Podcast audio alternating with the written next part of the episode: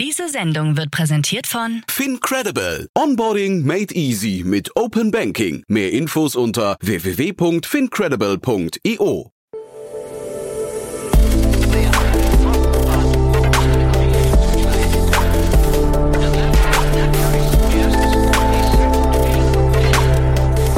Startup Insider Daily. Interview. Herzlich willkommen zu Startup Insider Daily. Mein Name ist Jan Thomas und wahrscheinlich wisst ihr es schon, aber wir haben mit Lukas Leitner von Lakestar zusammen wirklich die krasseste Space Tech Reihe, die man sich vorstellen kann, ins Leben gerufen. Space Tech, das Deep Tech Thema der Stunde, wahrscheinlich nach AI oder vielleicht sogar vor AI, ist auf jeden Fall nicht minder faszinierend. Da passiert viel, viel, viel mehr, als man denken würde. Heute ist die sechste und die vorerst letzte Folge mit Lukas. Äh, wir haben ja in den anderen Folgen bereits, ich glaube, den, den Weltraum von allen Seiten durchleuchtet. Lukas hat da unglaublich viel Arbeit reingesteckt, hat sehr, sehr viel vorbereitet, hat unglaublich viele Facetten äh, vorgetragen. Falls ihr diese Folgen verpasst haben solltet, ihr könnt natürlich jetzt einfach weiterhören, aber mein Tipp wäre, fangt bei der ersten Folge an. Die findet ihr am leichtesten, glaube ich, wenn ihr auf www.startupinsider.de geht und dann Lukas Leitner in das Suchfeld eingebt. Dann findet ihr die ganzen Folgen, die wir schon aufgenommen haben. Die lohnen sich wirklich und sie sind äh, systematisch aufgebaut. Das heißt, wir fangen an mit einem Rundumschlag. Lukas erklärt erstmal, wo stehen wir eigentlich beim Weltraum und was gibt's da für Bereiche und dann gehen wir die einzelnen Bereiche nach und nach durch. Und heute geht's als letzte Folge, wie gesagt, um das Thema Mond und Mars, äh, Bevölkerung, Mining, Herausforderungen auf dem Weg zum Mars und so weiter und so fort. Aber bevor ich jetzt zu viel verrate, hier wie gesagt Lukas Leitner von Lakestar. Werbung. Sei dabei beim HTGF Family Day am 11. und 12. Juni in der Station Berlin. Für zwei Tage voller Inspiration und Business. Tauche ein in ein einzigartiges Netzwerkerlebnis mit bis zu 1500 Teilnehmenden. Erkunde das innovative Seed- und Later-Stage-Portfolio des Hightech Gründerfonds. Lass dich vom vielseitigen Programm inspirieren und knüpfe wertvolle Kontakte. Sichere dir jetzt dein Ticket. Mehr Informationen findest du unter www.family-day-htgf www.startup-insider.de. Startup Insider Daily. Interview. Ja, ich freue mich sehr. Ja, zum sechsten Mal schon hier. Lukas Leitner von Lexstar. Hallo Lukas. Moin Jan, grüß dich. Ja, toll, dass wir wieder sprechen, muss ich sagen. Und leider, ich sag's wirklich mit einem weinenden Auge, äh, die vorerst letzte Folge unserer ganzen Deep Tech ähm, Space Space Tech Reihe. Passiert ja wirklich viel, aber bevor ich jetzt zu viel erzähle, erzähl doch mal ein paar Sätze zu dir und vielleicht auch, warum wir beide über Space Tech sprechen. Ja, äh, super gern. Also ich kann äh, gern mit Lexstar so ein bisschen anfangen für den Fonds, den ich arbeite. Ähm, mhm.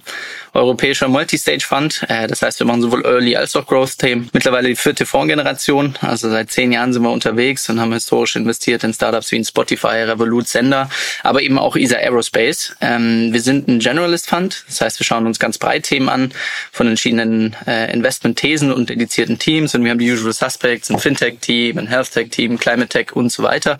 Und ich bin eben Teil des Deep Tech-Teams. Ähm, und da darf ich mir tatsächlich Themen anschauen wie so ein Space Tech, äh, aber auch äh, Nuclear, äh, Nuclear Fusion, äh, Novel AI, äh, Quantum Computing, Biotech. Also da sind wir relativ wild unterwegs und äh, Space ist da eben ein, ein großer Teil davon. Habt ihr ja schon gesagt, wenn ich mal ein Praktikum machen möchte irgendwo, dann komme ich zu euch und gucke mir diesen Bereich mal an bei euch, weil ich finde das ja wirklich faszinierend. Das sind ja alles so die Themen, die die Zukunft ähm, bestimmen werden technologisch, äh, wo wahrscheinlich unglaublich viel passiert gerade. Man sieht es ja in dem Space-Bereich, was wir hier schon besprochen haben, aber auch die anderen Bereiche, die du gerade diskutiert hast oder angerissen hast mit, mit Quantencomputing oder sowas oder AI. Ne? Das sind ja so die Themen, da passiert so viel, glaube ich, exponentiell fast gerade. Das kann man wahrscheinlich gar nicht mehr richtig verarbeiten. Ja, das, das ist genau unsere These, warum wir auch sagen, hey, wir müssen uns das eigentlich angucken. Nicht nur aus europäischer Sicht, sondern wirklich auch aus, äh, aus Marktsicht, dass wir sagen, die Technologien werden äh, wegweisend sein oder haben zumindest das Potenzial, wegweisend sein zu können. Und auf diese underlying Technologies werden dann auch ganz viele neue Businessmodelle entstehen und ganz viele neue ähm, Waves aufsetzen.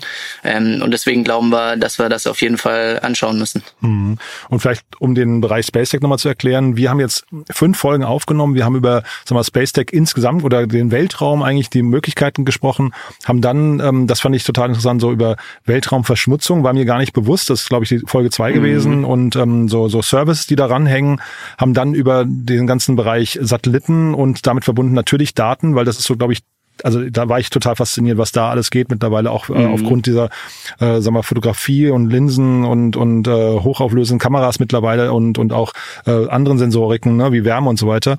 Haben dann über das Launch-Segment gesprochen letzte Mal und das finde ich total interessant. Hast du dann erzählt, was im Weltraum jetzt mittlerweile alles gebaut wird oder gebaut werden kann, also hergestellt werden kann? Ähm, Und ähm, heute wollen wir quasi in der letzten Folge, in der sechsten oder vor der, vorerst letzten Folge über quasi die Zeit dahinter oder die, die, die, den ganz weiten Weg, nämlich ähm, Mond und Mars und so weiter sprechen. Also ich weiß nicht, ob es dann die Bevölkerung schon ist oder ob äh, auf dem Weg dahin, aber da gibt's ja faszinierende Stories. Also vielleicht bevor wir da reinsteigen, die sechste Folge, es gibt eine Finanzierungsrunde, die quasi eine Brücke schlägt, glaube ich, zwischen der fünften und sechsten Folge. Ne? Das können wir vielleicht nochmal äh, kurz vorab äh, nochmal kurz besprechen, oder? Ja, super gern. Also es geht um das äh, Thema Atmos, Space Cargo. Das knüpft an unsere letzte Folge an. Also die Folge ging um In-Space Manufacturing. Die Idee, äh, dass äh, Erde ein wunderbarer Ort ist zu wohnen, aber äh, Space vielleicht besser ist, um gewisse Produkte herzustellen. Ähm, und Atmos hat jetzt vier Millionen eingesammelt, Seed-Runde von Hightech Gründerfonds und äh, Apex Amadeus, also ein österreichischer und UK äh, Deep Tech Fund. Und was die machen, ist letztendlich ein Microgravity Service aufbauen. Das heißt, wenn du jetzt ein Biotech-Unternehmen bist, kannst du deine Experimente, die du vielleicht in Space äh, durchführen willst, kannst du jetzt an, an Atmos geben. Äh, die launchen das, bringen das äh, in Space und ganz wichtig, bringen das dann auch wieder auf die Erde zurück. Hm. Und gerade diese Return-Technologie, wir haben viel über Launch gesprochen, ist aber auch was, ähm, wo noch ähm, Marktpotenzial da ist. Das heißt, da gibt es einfach auch noch eine Marktlücke und in genau diese Marktlücke geht jetzt eben Atmos rein und sagt, wir, wir entwickeln auch äh, Return-Technologie, die funktioniert. Mhm. Vielleicht da nochmal dein Blick darauf, was sind die Dinge, die die jetzt, äh, du sagst, das entwickeln die, aber der Weg dahin, das wirklich dann äh, auszurollen, ist ein weiter. Ne? Ähm, ist sowas kapitalintensiv und wie groß sind da, wir reden ja immer von diesen sogenannten Moonshots, das ist wahrscheinlich beim Weltraum relativ viel, ne? Äh, ist ein Moonshot, oder? Ja, wobei man sagen muss, also wenn man sich die Timeline anguckt, ähm, ist das gar nicht so weit weg. Also ich glaube, die erste Testmission ähm, soll dann tatsächlich schon Ende nächsten Jahres stattfinden. Oh, wow. ne? Also und danach soll der Service hochgerammt werden. Und ähm, letztendlich, wenn man sich anguckt, was, was gibt's da für Marktpotenzial, ja, ich glaube, sie wollen jetzt starten mit, mit Biotech und Life Science Unternehmen, weil man historisch gesehen hat, die Experimente, die auf der ISS durchgeführt werden, sind hauptsächlich eben aus dem Pharmabereich. Das heißt, da vielleicht so der erste attraktive Markt, äh, aber dann kann man das noch viel weiter spinnen und sagen, hey, äh, so eine Return-Technologie und so eine Kapsel ist aber eigentlich auch relevant für andere Produkte wie Halbleiter hatten wir schon mal ab, äh, angeschnitten ähm, oder auch Organe, die vielleicht vielleicht irgendwann in, in Space gedruckt werden mhm. und die, äh, um die dann eben einfach sicher auf die Erde zurückzubringen. Also kurzum, da gibt es auf jeden Fall Marktpotenzial und ähm, ist gar nicht so weit draußen, äh, wenn alles gut läuft. Und du hast gerade im Nebensatz gesagt, ähm, wir sind eigentlich der Meinung, dass es schöner ist, auf der Erde zu leben, aber es gibt ja so Leute wie Elon Musk, die, glaube ich, da kann man fast sagen, besessen davon sind, den Mars zu bevölkern. Ne? Das ist zumindest mein Eindruck. Ich weiß jetzt nicht, ob's, ob er glaubt, dass es wirklich so schön ist oder ob er einfach nur auf der, auf der Flucht von Mark, von Mark Zuckerberg ist. Das weiß ich jetzt nicht ganz genau. Ja, aber ähm, auf jeden Fall gibt's ja auch andere Stimmen. Bevor wir über den Mars reden, lass uns mal vielleicht über den Mond reden. Ne? Ähm, das ist ja vielleicht der naheliegendere Platz, wo man irgendwie gesehen hat, dass da, da passiert was äh, oder ist was passiert. Hat aber eine lange Zeit gedauert jetzt ne? mit, dem, mit dem Mond. Also da waren wir länger nicht mehr. Ja, da waren wir tatsächlich schon länger nicht mehr. Äh, ziemlich genau 50 Jahre waren wir da jetzt nicht mehr. Und äh, also eigentlich sofern wir jemals sehen, dort waren, ne? Das muss man noch dazu. genau, das ja. ist ja auch noch eine Debatte. Da ja. müssen wir wahrscheinlich eine extra Podcast-Folge ja. draus machen, genau. ob das wirklich, ob wir da wirklich dort waren. Mhm. Ähm, aber ja, spannenderweise, also wenn wir dort waren, dann waren wir vor 50 Jahren dort. Ähm, und tatsächlich auch nur in einem relativ kurzen Intermezzo. Also eigentlich nur ein Zeitfenster von drei Jahren hat es die Menschheit jemals geschafft, auf auf den Mond zu kommen. Und ich, das Programm kennt auch jeder. Äh, das heißt Apollo, gibt's ja auch Filme dazu. Ähm, und die erste erfolgreiche Apollo-Mission, ähm, die dann wirklich ja, äh, es geschafft hat, auf den Mond zu landen mit, mit Menschen, war 1969 die Apollo 11 mit Neil Armstrong und Buzz Aldrin. Äh, kennt, glaube ich, auch jeder. Ne? Mhm. Äh, kleiner Schritt für die Menschheit, riesiger, äh, na, kleiner Schritt für mich und riesiger Sprung für die Menschheit, mhm. ähm, die damals dann eben ganze zweieinhalb Stunden auf dem Mond waren. Ähm, und dieses ganze Apollo-Programm wurde dann auch relativ schnell wieder eingestellt, 1972 mit Apollo 11. Ähm, und bisher waren tatsächlich nur zwölf, zwölf Menschen auf dem Mond, äh, tatsächlich alles Männer. Also das heißt, es wird Zeit, dass wir da auch äh, äh Frauen und ähm, ja, äh, weitere Personen auf den, auf den Mond befordern können. Da wurde Diversity noch ein bisschen kleiner geschrieben damals. Ne? Ja. ja. Ne? Und ähm, jetzt trotzdem, jetzt äh, ist das wieder ein bisschen konkreter geworden. Hat sich viel geändert seitdem? Ja, absolut. Also ich meine, es war natürlich auch, wenn man sich jetzt überlegt, vor 50 Jahren haben wir das Ganze geschafft, ähm, muss man sich natürlich fragen, wieso haben wir es in den, in den Jahren danach eigentlich nicht geschafft? Und äh, das, was ein Riesenthema war, ist einfach die Kosten. Ja, damals war es äh, politisch gewollt, dass man, äh, dass man es auf den Mond schafft. Das war auch eine Machtdemonstration. Wir hatten ja auch schon mal in, in vorherigen Folgen drüber gesprochen, ähm, wie, ja, wie politisch und, und, und ähm, äh, motiviert das Ganze war zwischen der USA und der Sowjetunion. Mhm. Ähm, und dadurch, dass das einfach politisch gewollt haben, hat Kosten auch keine Rolle gespielt. Also diese Saturn V Rakete, mit der das damals alles gestartet wurde, hat pro Start ungefähr 200 Millionen Euro gekostet. In heutigen Verhältnissen wäre das ungefähr eine Milliarde. Ja, also einfach unvorstellbar viel Geld. Das ganze Apollo-Programm soll 150 Milliarden gekostet haben nach heutigen Maßstäben. Ähm, das heißt, das war einfach extremst, extrem viel Geld. Ähm, und das war eben, da war die Politik eben nicht bereit, so, so viel Geld auszugeben in den Jahren danach. Und eigentlich erst äh, wieder durch ja, die reichen Milliardäre, die sich da irgendwie das zum Hobby gemacht haben und auf Lust drauf haben, äh, ihre Space Endeavors voranzutreiben. Ja, wie so ein Elon, Jeff Bezos oder Richard Branson, die haben so ein bisschen neues Leben auch, auch reinbekommen. Mhm. Ähm, und natürlich dann auch technologischen Fortschritt, der auch extrem wichtig war. Ne? Wir haben ja schon sehr, sehr oft über Reusability gesprochen, wie wichtig das eigentlich war, ähm, wo äh, SpaceX ja wirklich belächelt wurde da, äh, dazu. Und 2015 hat es dann tatsächlich zum ersten Mal geklappt. Und jetzt, äh, wer die Nachrichten ja verfolgt hat mit Starship, sind sie ja kurz davor, eine fully reusable Rocket ähm, äh, zu entwickeln, die tatsächlich dann auch äh, zum Mond und, und zurückfliegen kann. Ähm, also einfach waren, da hat sich einfach wahnsinnig viel, viel getan. Ähm, und dementsprechend wird's auch konkreter, ne? Ja, äh, ziemlich konkret tatsächlich. Also wenn alles gut läuft, äh, dann sollten wir äh, oder ein paar, ein paar Personen zumindest mal in zwei, drei Jahren wieder auf dem auf dem Mond stehen. Ähm, es gibt die, die Artemis-Mission, äh, das Artemis-Programm, besser gesagt, hat die NASA 2019 verkündet. Äh, ist eine Kollaboration auch mit der Jap äh, japanischen Space Agency, der europäischen und kanadischen. Da sind jetzt fünf Missionen geplant über die nächsten sieben Jahre. Ähm, Artemis 1 ist tatsächlich auch schon gestartet. Es war ein unbemannter Test. Äh, Artemis 2 soll nächstes Jahr oder das Jahr darauf äh, sein. Das ist ein bemannter Flug um den Mond und dann, wenn alles gut läuft, 2025 2020 mit Artemis 3 wollen wir tatsächlich wieder äh, Menschen auf dem, auf dem Mond äh, sehen. Und ähm, das Spannende daran ist, dass es nicht nur darum geht, äh, einmal auf den Mond äh, zu hüpfen und dann wieder zurück, sondern da soll dann auch wirklich auch eine dauerhafte Mondbasis aufgebaut werden. Und ähm, diese soll dann letztendlich äh, auch dazu dienen, dass wir vom Mond dann äh, nochmal weiterkommen, vielleicht sogar äh, zum, zum Mars. Mhm. Und das Ganze aber jetzt, ähm, ich meine, das ist ein kostenintensives Thema. Du bist aber jetzt zeitgleich, ähm, sag mal, Frühphaseninvestor oder sag mal bei diesen Summen hier zumindest, äh, sag mal, im frühphasigeren Bereich unterwegs. Ähm, ist das für Startups überhaupt relevant, was wir da gerade besprechen mit dem Mond? Ja, also ich meine, die Hauptakteure sind natürlich ganz klar die Big Player und die Space Agencies, ähm, aber dominiert wird das Ganze natürlich von SpaceX, Blue Origin und die sind ja jetzt auch nicht mehr ganz klein. Also ich glaube, es gab neulich News, äh, SpaceX äh, in der Secondary Transaction jetzt mit 150 Milliarden bewertet gestartet, also sind jetzt keine ganz frühphasigen mhm. Themen mehr. Ähm, aber was man sich auch immer in Erinnerung rufen sollte, ist, dass solche Missionen und das Ganze drumherum einfach sehr komplex und vielschichtig ist. Ähm, und da hängen viele spannende Möglichkeiten dran. Also wenn wir uns jetzt irgendwie überleben, Ziel, Ziel ist es, eine dauerhafte Basis auf dem äh, Mond aufzubauen. Ähm, was brauchen wir dafür eigentlich alles? Äh, klar, äh, Transport müssen wir einmal klären. Das sind natürlich die Raketen, die von den Big Guys gestellt, gestellt werden.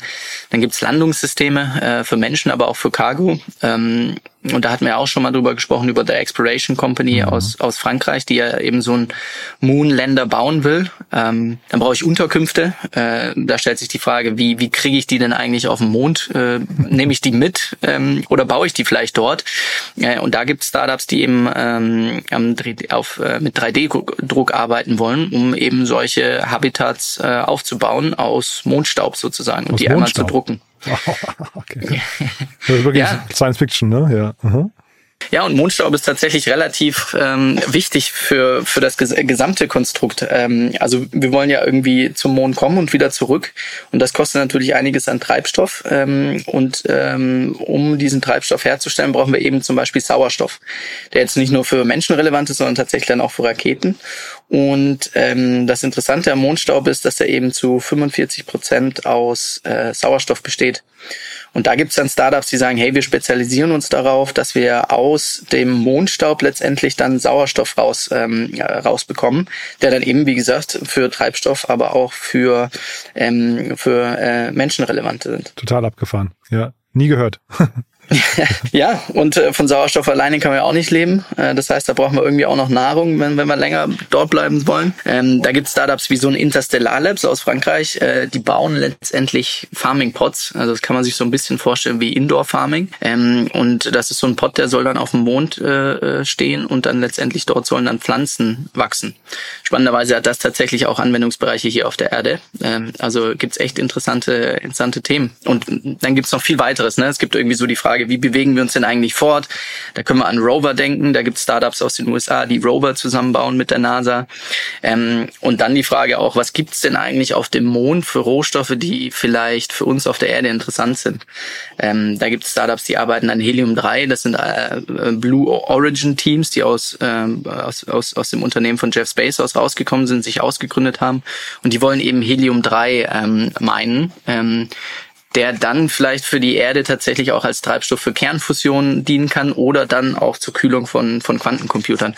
Also da gibt's extremst, extrem viel, an das man irgendwie auch gar nicht denkt und extrem viele Unternehmen, die da jetzt schon irgendwie aktiv sind. Finde ich total krass. Und sag mal, wenn jetzt solche Unternehmen bei euch zur Tür reinkommen und sagen, hey, wir haben da eine coole Idee für den Mond, um da, ich weiß nicht, Helium-3 zu, zu sourcen oder sowas, ähm, das ist doch aus Investorensicht, ich, ich bekomme immer mit, dass irgendwie Hardware-Startups sind schon, schon, schon schwierig zu fanden. Dann bist du jetzt im Deep Tech-Bereich unterwegs, da ist vielleicht noch mal schwieriger, so Quantencomputing und jetzt, aber das hier ist doch dann, das ist doch ganz weit weg und das, das maximale Risiko eigentlich, oder? Das stimmt. Also äh, ist sicherlich nicht für jeden Investor und für jedes Portfolio was. Ähm, auf der einen Seite, wie du ansprichst, also sind die Timelines halt äh, kritisch. Das heißt, die Frage so ein bisschen, wann ist es denn realistisch, äh, dass wir wirklich auf dem Mond äh, Helium-3 äh, meinen werden? Ähm, und dann die andere wichtige Seite, die wir eben uns auch immer anschauen, sind so ein bisschen Compounding-Risk-Faktoren. Das heißt, wenn ich mich jetzt darauf spezialisiere, Helium-3 abzubauen, ähm, dann hängt mein Erfolg äh, maßgeblich noch von anderen Industrien und Startups ab, die von denen selber nicht mal klar sind, ob die sich überhaupt materialisieren werden. Mhm. Ja, auf der einen Seite gibt es irgendwie den, den, den Launch-Bereich, äh, der schon ein bisschen fortgeschritten sind, aber ist aber nicht jetzt auch ohne Risiken. Dann musst du die ganze Landing-Technology hinbekommen, dann musst du die Mining-Technology hinbekommen, dann musst du das Ganze auch noch zurückbringen und dann musst du hoffen, dass Kernfusion und Quantencomputer ähm, auch noch ähm, dann ready sind, wenn du ready bist. Das heißt, diese Compounding Risk Faktoren sind was, die wir uns genauer anschauen, wenn, wenn solche Ideen dann bei uns auf dem, auf dem Tisch landen. Hm. Und so dieses Thema Mondstaub, ähm, das, also Staub klingt jetzt immer so nach irgendwas, was oben drauf liegt, aber das ist ja meistens gar nicht so. Ne? Ich glaube, da geht es ja schon drum, irgendwie auch so Asteroid Mining und solche Geschichten zu machen. Das ist auch komplex oder, oder habe ich es falsch verstanden? Ich habe so Bilder gesehen, das sieht total abgefahren aus eigentlich. ja, Asteroid Mining ist natürlich auch ein spannendes Thema. Ähm, Idee ist nicht neu, äh, die gibt es tatsächlich schon ein bisschen länger und es gab auch schon erste Missionen, die erfolgreich waren. Äh, da war vor allen Dingen die japanische Space Agency relativ vorne dabei, äh, 2005 mit der äh, Hayabusa-Mission hieß das damals. Ähm, die hat fünf Jahre gebraucht, ist dann zurückgekommen und hat ganze sieben Gramm mitgebracht von dem Asteroiden. Also technisch sozusagen machbar, aber jetzt noch nicht ganz die Volumina, wo wir sagen, hey, da wird jetzt ein spannender Business Case draus. Mhm. Ähm, und dann gab es auch schon Startups, die sich daran versucht haben, mit Deep Space Industries, auch Venture Funded, äh, Early 2010 rum, ähm, die aber tatsächlich einfach auch zu früh waren und, und bankrupt gegangen sind. Und da kommt jetzt ähm, die zweite Welle an, an Startups, die das jetzt nochmal versuchen. Ähm, da gibt es zum Beispiel eins in den USA, das heißt Astroforge. Das ist auch eine Y Combinator Company und die planen für 2023 die erste Testmission, um die Technologie wirklich ähm, zu testen. Und deren Take ist, hey, es gibt 10 Millionen Asteroide, davon sind ungefähr ja, eine halbe Million äh, bestehen aus interessanten Metallen. Und ähm, deren Ziel ist es sozusagen Platinum zu meinen. Ähm, mit, und mit sozusagen so wie das planen, sagen sie, hey, diese Mission dauert zwei Jahre, wir fliegen zum Asteroiden und nehmen dann eine Tonne Platinum mit auf die Erde und äh, das bringt uns dann äh, irgendwie 50 bis 70 Millionen ein. Also es sind spannende, spannende Cases, die es da draußen gibt. Und die findest du auch, also jetzt wieder, ich stelle mir vor, da kommt jemand bei euch rein, pitcht das Ganze. Nimmst du das denen dann ab oder was stellt man da auch für Fragen? Ja, ja. Also die Claims, die natürlich äh, äh, dort gemacht werden, sind natürlich schon erstmal jetzt bold. Ne? Also mhm. gerade jetzt im Asteroid Mining gibt es Startups, sagen, hey, wir, wir, wir können eigentlich so einen Asteroiden günstiger meinen, als, als dass wir auf der Erde können. Äh, wir sind nachhaltiger ähm, und theoretisch gibt es auch ein Unlimited Supply mit diesen 10 Millionen Asteroiden. Ähm, Warum es jetzt klappen könnte, das muss man sich natürlich im Business Case dann immer genauer anschauen, ist, ähm, wir haben jetzt die, die Launchkosten, die einfach äh, relativ gering mittlerweile sind oder mm, zumindest deutlich gesunken. Ähm, es gibt bessere Spacecraft-Design, es gibt bessere Daten über Asteroiden und so weiter. Also das sind alles so Themen, wo man sagen könnte, hey, da lohnt es sich nochmal tiefer einzusteigen, aber das muss man sich dann wirklich ganz genau angucken. Und ich glaube, das, worauf wir immer äh, schauen, ähm, ist, gibt es denn eigentlich nicht auch Anwendungsfelder für deine Technologien, die du du für InSpace benutzen willst, die schon jetzt hier relevant sind auf der Erde. Also Interstellar Labs, deren Pods, die wir angesprochen haben, für, äh, um, um, um dann später irgendwann Pflanzen auf, äh, auf dem Mond ähm, wachsen zu lassen. Diese Pods haben tatsächlich auch ähm, Anwendungsfelder für, äh, für hier Industrien auf der Erde. Gerade für, für die Kosmetikindustrie, um seltene Pflanzen dort zum Beispiel züchten zu können. Ähm, du kannst überlegen, ob du Rovers, die für den äh, Mond relevant sind, nicht auch für, für das normale Mining nutzen kannst. Äh, du kannst überlegen, ob deine 3D-Drucktechnik äh, nicht so effizient ist, dass du es hier auch auf der Erde einsetzen kannst. Und auch wenn du sozusagen Refinery-Technologien für diesen Mondstaub entwickelt hast, kann es durchaus sein, dass es da gewisse Anwendungsfelder gibt, die eben schon hier auf der Erde auch relevant sind, um, um ja, äh, resource-schonender äh, zu meinen oder aber auch äh, äh, zu recyceln. Also das ist für uns immer wichtig, dass wir sagen, wir wollen eigentlich so wenig Compounding Risk wie möglich und im besten Fall einfach schon äh, Early Revenue Streams hier auf der Erde mit einer Long-Term-Vision, dass man die Technologie dann äh, letztendlich auch für, für den Weltraum nutzen kann. Aber so ein, so ein Revenue-Stream auf der Erde kann auch dazu führen, dass man sich defokussiert. Ne? Das kann auch, oder sehe ich das falsch? Es kann auch sein, plötzlich ist man so zufrieden und sagt, hey, wir haben ja jetzt was gefunden, was quasi gar nicht geplant war, aber was irgendwie auch funktioniert. Äh, lass mal den Mond Mond sein.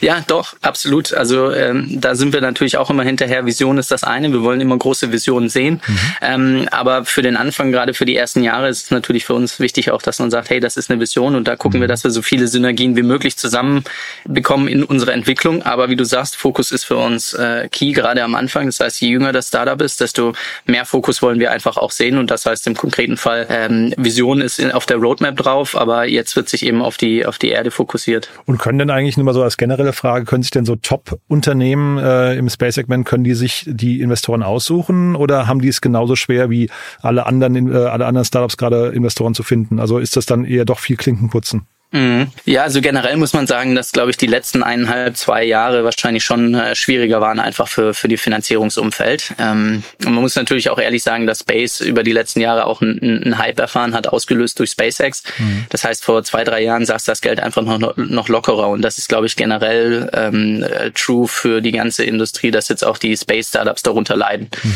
Ähm, die Teams, die normalerweise trotzdem immer noch Funding bekommen, ist, das sieht man relativ häufig, sind einfach Ex-Teams oder Ex-, Ex Employees von, von SpaceX oder mhm. Blue Origin, wo man sagt, hey, das sind einfach so gut ausgebildete Leute, denen, äh, denen gibt man trotzdem Geld. Grundsätzlich tun sich aber trotzdem, also ist das, ist das Marktumfeld deutlich schwieriger geworden einfach. Ja, hast du gerade ein Beispiel von Blue Origin auch gesagt, ne? Wenn die dann in der Lage sind, die haben irgendwas gesehen, haben irgendwelche Insights und bauen darauf vielleicht nochmal was Neues auf. Ich glaube, das sind wahrscheinlich äh, Cases, die guckt man sich dann sehr gerne, sehr genau an, oder? Ja, total. Und das ist ja auch sozusagen ein Innovators Dilemma irgendwann. Ne? Da sieht man ja, dass, dass, dass viele große Unternehmen so, so ein Containerschiff, die haben es halt schwierig, in, äh, neue Innovationen rauszubringen. Ähm, und da gibt's dann ganz oft Teams, die sagen, hey, mir geht das hier alles zu langsam voran. Ähm, und warum nehmen wir die Idee nicht und äh, machen was eigenes draus und sind da schneller unterwegs? Mhm. Also sowas sieht man recht häufig und sowas ist natürlich für uns auch sehr, sehr spannend und interessant, sich das genauer anzuschauen. Und jetzt haben wir die ganze Zeit über den Mond gesprochen. Ähm, ich hatte ja vorhin auch gesagt, der, der Mars, also äh, nicht zuletzt durch Elon Musk. Ich glaube, Elon Musk würde über den Mond sagen, ist boring. Ne? Das, äh, da, da war schon mal jemand, das, das braucht man eigentlich nicht nochmal. Äh, der würde, glaube ich, der, der sagt, glaube ich, der Mars muss es sein. ja, der hat natürlich relativ früh äh, dann schon mal äh, gesagt, dass er eigentlich eine Million Menschen auf dem Mars haben will. Ähm, äh, und das war tatsächlich schon immer irgendwie sein, sein Long-Term-Plan. Verloren. Also ähm, er will jetzt erstmal mit Dear Moon äh, gibt so eine so eine Initiative, äh, so eine Moon Flyby Mission, eine kommerzielle, äh, die er 2024 tatsächlich machen will mit mit einem japanischen Milliardär äh, und ausgewählten Personen. Äh, zum Beispiel ist auch Steve Aoki dabei, so ein ganz bekannter DJ. Ähm, wenn er das geschafft hat, will er tatsächlich sich an den Mars ran, äh, ranrobben und sein Ziel ist ungefähr 2029 tatsächlich ähm, auf, äh, auf, den, auf den Mars zu kommen. Und bis 2050 will er dann äh, eine, eine Million Menschen auf dem Mars äh, leben sehen. Also Warum? Das, okay, spannend, ja. Ne? Also ja, ich finde es spannend, dass ihn antreibt, deswegen sage ich nur warum. Ja, das ist eine schöne Vision irgendwie.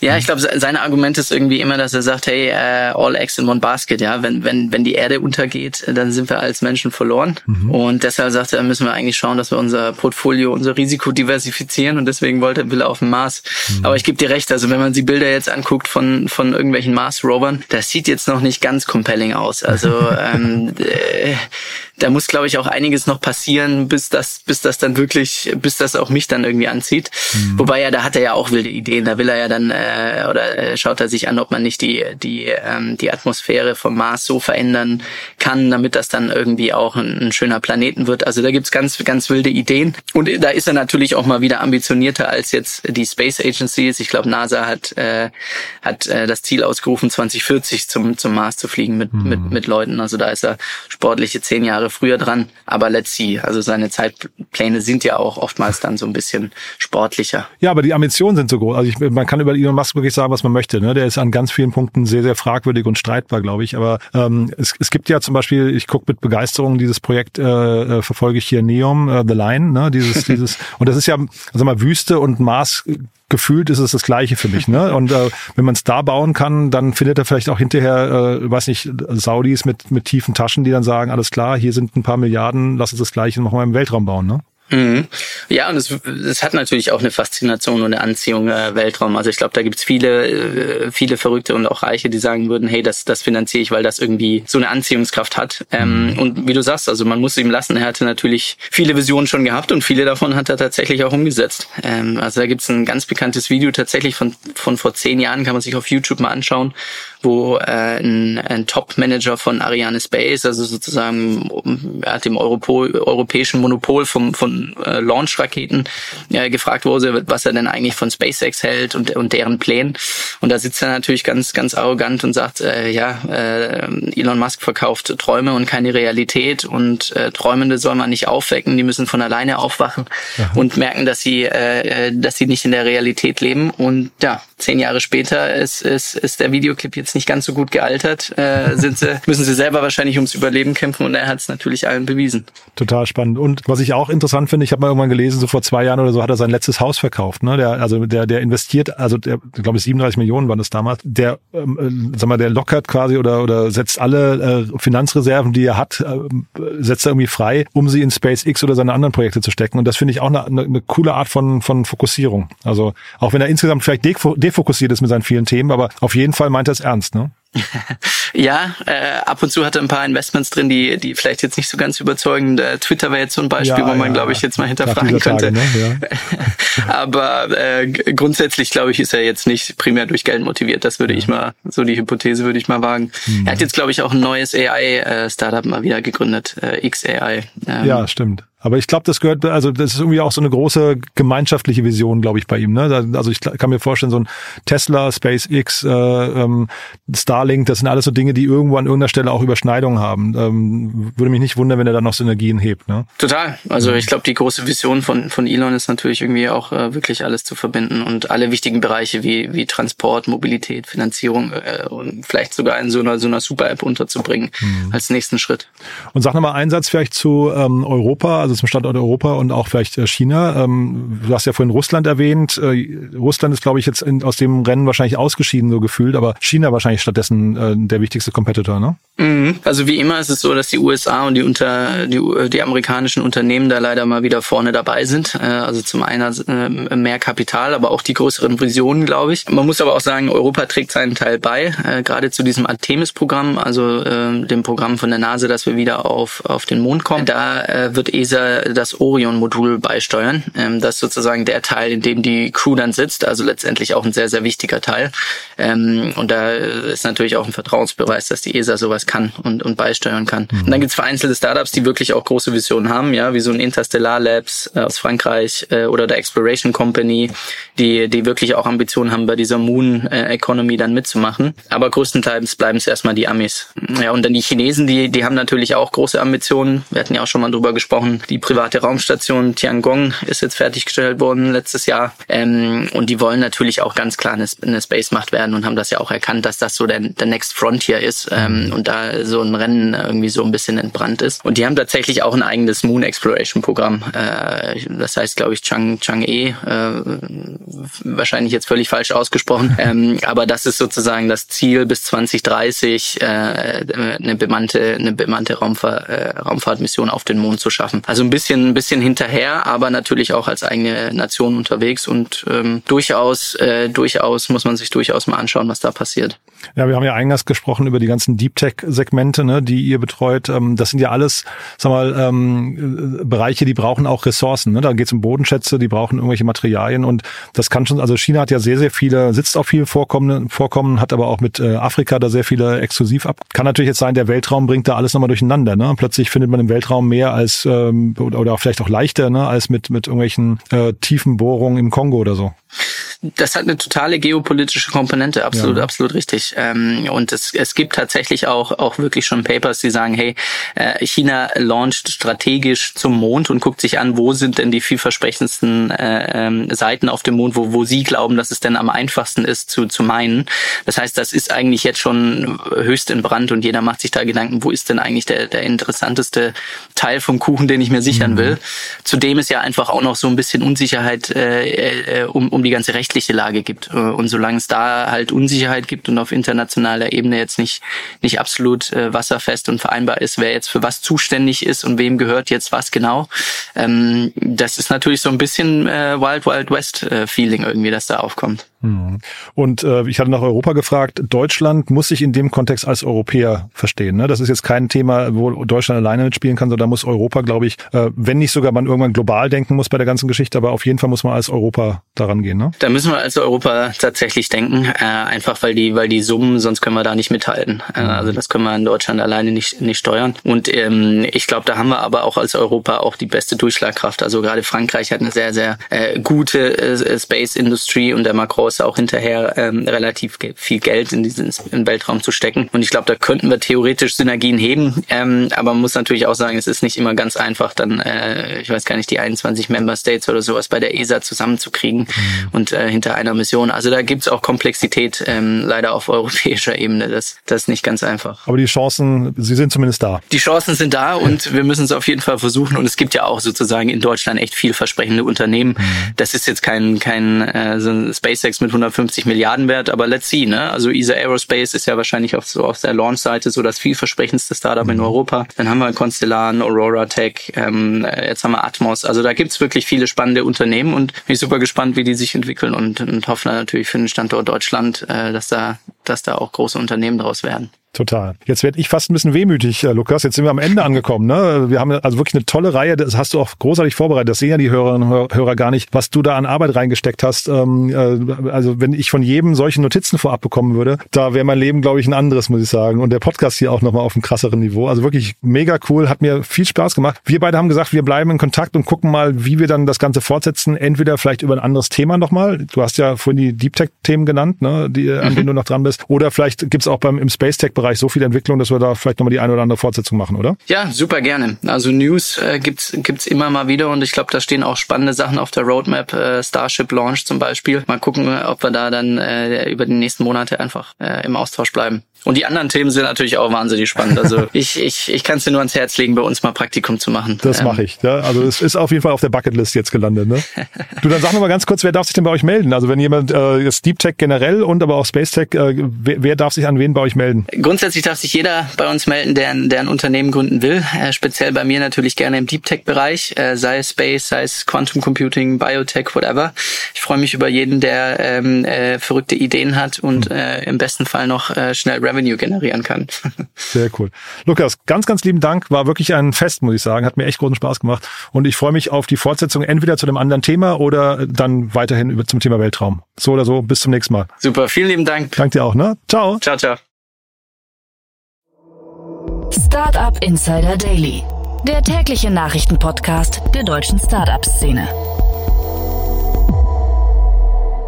Ja, das war sie also, die vorerst letzte Folge unserer Space Tech Sonderreihe mit Lukas Leitner von Lakestar. Ich fand das wirklich großartig. Ich kann mir gar nicht vorstellen, dass es euch anders geht. Ich finde, das ist so krass, was Lukas an äh, Facetten und augenöffnenden Momenten und äh, Fakten mitgebracht hat. Ich finde das unglaublich krass. Vor allem dabei der Punkt, dass es eben nicht mehr irgendwie Science Fiction ist, sondern dass alles, was wir gerade besprochen haben, in den nächsten Jahren oder vielleicht Jahrzehnten passiert. Also wirklich sehr, sehr greifbar ist. Wir müssen also nicht weitere 50 Jahre warten, bis da jemand zum Mond fliegt, sondern das scheint in den nächsten drei, vier Jahren zu passieren. Ich finde es ähm, unglaublich, muss ich sagen. Und ich habe euch vorhin ja schon den Tipp gegeben, hört euch, falls ihr es noch nicht getan habt, mal die anderen Folgen an. Die sind mindestens genauso augenöffnend. Wirklich krass, was da alles passiert. Auch wie viel Geld da reingesteckt wird und was das eben, äh, Lukas hat ja gerade nochmal erwähnt, was das vielleicht auch für geopolitische äh, Konsequenzen haben kann. Ja, da werden also die Karten neu gemischt. Dementsprechend die Bitte an euch, wenn ihr jemanden kennt, der oder die sich vielleicht für den Weltraum interessieren könnten, die das genauso faszinierend finden könnten wie ihr oder wie wir, dann gerne weiterempfehlen. Wir freuen uns natürlich, wenn die Mühe von Lukas belohnt wird. Er hat da wirklich sehr, sehr viel viel Arbeit reingesteckt. Das habt ihr gemerkt und äh, dementsprechend war es natürlich auch eine Top-Folge. Mir hat's großen Spaß gemacht. Ich danke euch fürs Zuhören. Freue mich, wenn wir uns nachher nochmal wieder hören sollten oder falls nicht nachher, dann ja hoffentlich spätestens morgen. Bis dann, alles Gute. Ciao, ciao.